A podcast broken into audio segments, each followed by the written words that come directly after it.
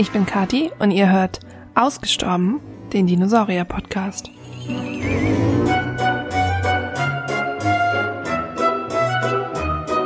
Dieser Podcast ist für alle Dino-Interessierten und vielleicht auch etwas Dino-Verrückten, so wie mich.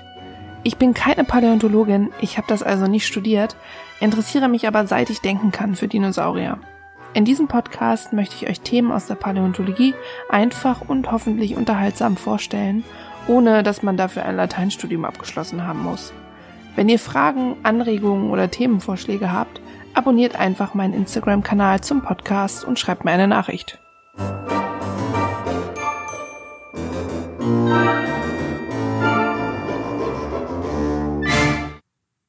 Folge 8. Der Tyrannosaurus Rex.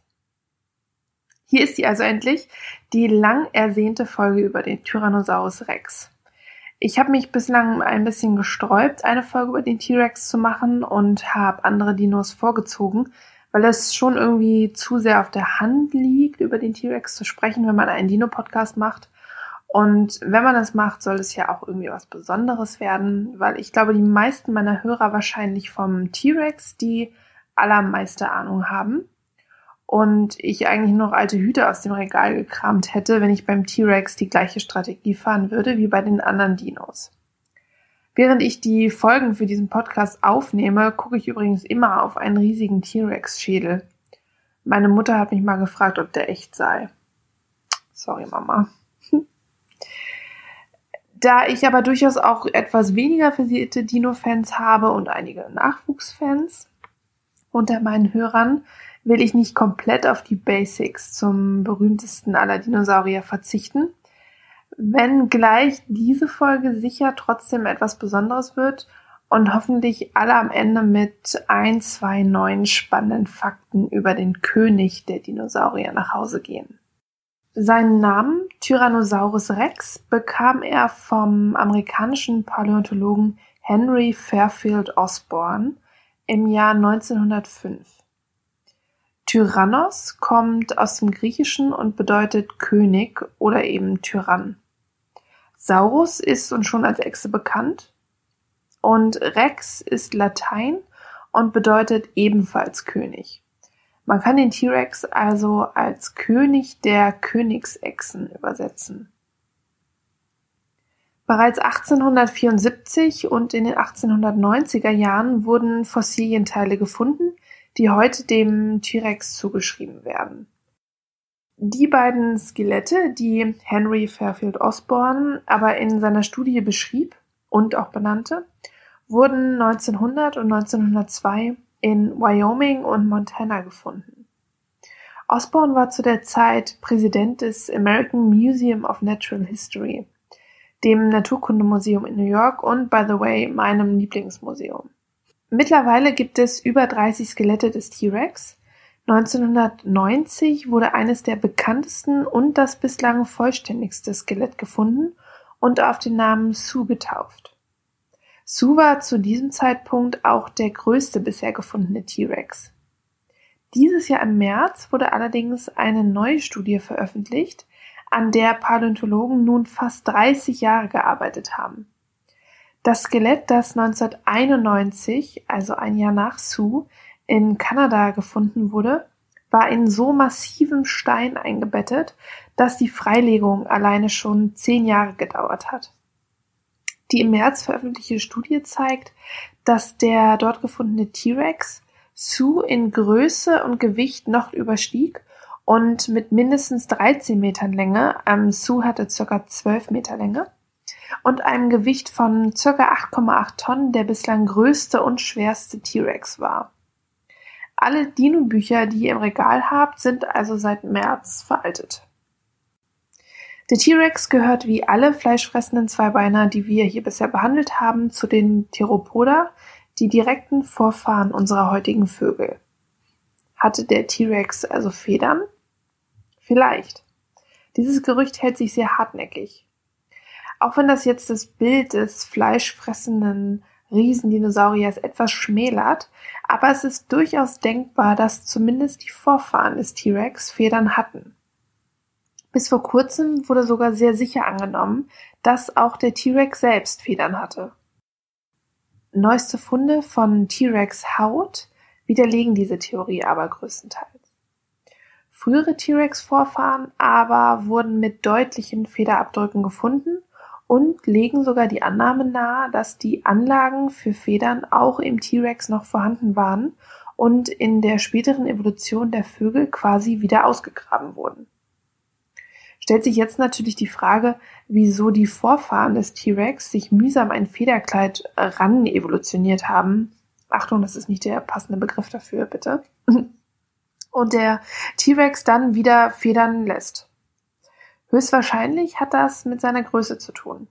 Je größer der T-Rex im Laufe der zwei Millionen Jahre seiner Existenz wurde, desto schwieriger wurde es wohl, mit dem Federkleid die Körpertemperatur so weit unten zu halten, dass er nicht an einem Hitzschlag stirbt, wenn er einmal um einen Baum rennt.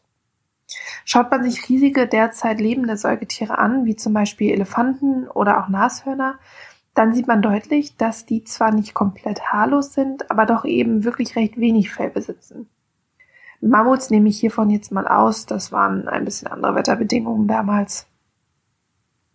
Aber auch hier gibt es ein großes Aber. Und das Aber ist neun Meter lang und anderthalb Tonnen schwer.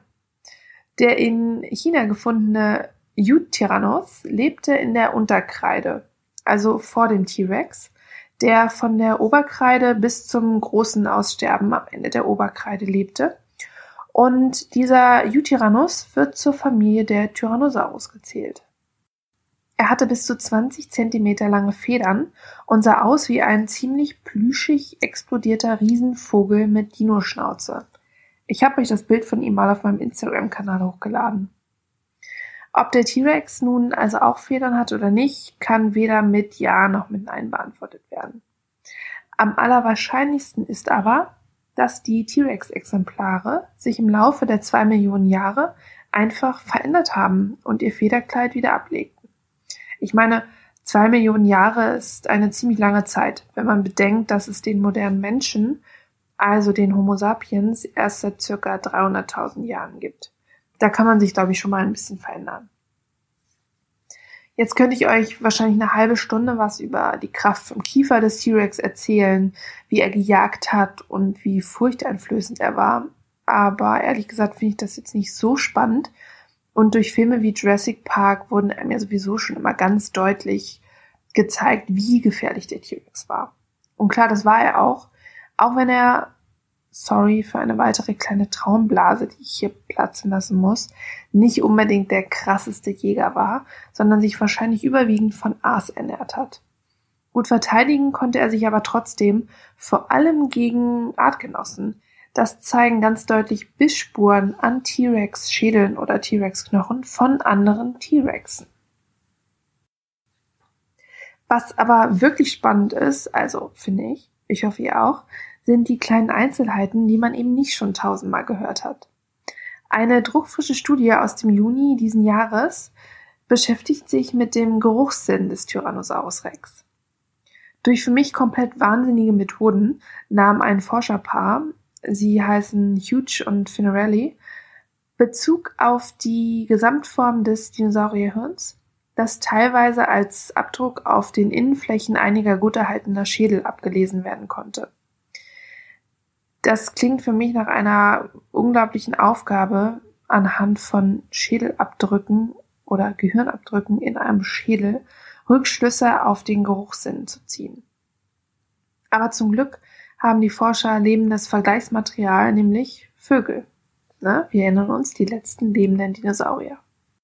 Im Allgemeinen neigen lebende Vögel mit Mehrgeruchsrezeptorproteinen die sich an bestimmte Geruchsmoleküle binden, dazu, überproportional große Riechkolben zu haben, also die Regionen in ihrem Gehirn, die Gerüche verarbeiten. Hughes und Finarelli wälzten wissenschaftliche Literatur nach Aufzeichnungen über Riechkolben und maßen die Hirngrößenverhältnisse von 42 lebenden Vögeln, zwei ausgestorbenen Vögeln, dem amerikanischen Alligator und 28 ausgestorbenen Dinosaurier. Sie haben auch die DNA vieler lebender Vögel aufgespürt und dann all diese Daten mit einer zuvor veröffentlichten Studie kombiniert um eine neue Datenbank der Geruchsrezeptorgene der lebenden Tiere aufzubauen. Als die Forscher das resultierende Modell von Lebewesen auf die Dinosaurier projizierten, fanden sie heraus, dass Tyrannosaurus rex wahrscheinlich zwischen 620 und 645 Gene hatte, die für seine Geruchsrezeptoren ähm, ja, enkodieren quasi. Eine Genzahl, die nur geringfügig kleiner war als die bei heutigen Hühnern oder Hauskatzen.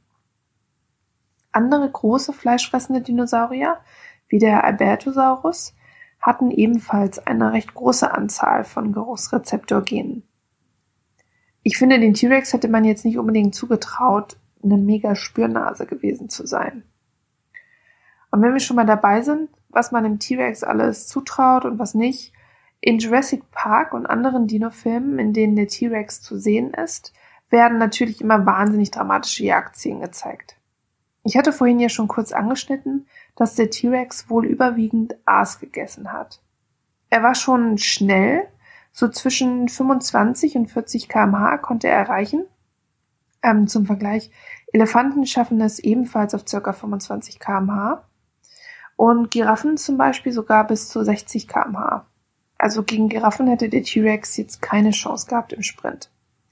Aber wenn wir uns an Jurassic Park zurückerinnern, den Jeep, den der T-Rex verfolgt hat, also der wäre eben mal locker weggefahren, weil so ein Jeep fährt ja auch also, sag mal, mindestens 60 kmh, oder? Naja. Aber so ein großes Tier bildet man natürlich auch gerne wahnsinnig schnell rennend ab, damit das Ganze noch viel furchteinflößender wird. Also ich finde das ganz fantastisch. Wenn ich mir überlege, dass die ersten T-Rex-Exemplare vielleicht grüne oder blaue Federn hatten und mit ihrer Nase die, ach, neueste Beute in der Luft wittern konnten. Stellt euch das mal vor. Also ich finde das wirklich großartig. Und wer weiß, was in den nächsten Jahren noch so rauskommt. Die Studie über den Geruchssinn ist, wie gesagt, total frisch aus, ähm, aus Juni, also erst wenige Wochen alt. Ähm, und ich glaube, wir haben da noch einiges zu erwarten. Gerade beim T-Rex, von dem wir wirklich sehr, sehr viele gut erhaltene und ähm, wahnsinnig vollständige Skelette haben. Also ich bin sehr gespannt wirklich, also was mich tatsächlich auch mal interessieren würde, wäre das Familienleben von einem Dinosaurier wie dem Tyrannosaurus Rex. Vielleicht würde euch das auch interessieren. Ich glaube, ich mache mich mal quasi auf die Suche oder in die Forschung von sozialen Strukturen und Familienstrukturen von Theropoda. Das finde ich sehr spannend. Ich finde Sauropoden traut man eher zu, in einer Familie gelebt zu haben und sich umeinander gekümmert zu haben, als jetzt ein T-Rex, aber wer weiß. Ich werde das mal recherchieren und vielleicht kommt bald eine Folge zum sozialen Familienleben vom T-Rex. Das wäre auch mal was. Bis dahin ähm, abonniert meinen Instagram-Kanal oder hinterlasst mir wenigstens eine Bewertung auf iTunes. Und ansonsten kann ich mich nur verabschieden und freue mich, euch in zwei Wochen wieder begrüßen zu dürfen. Bis dann!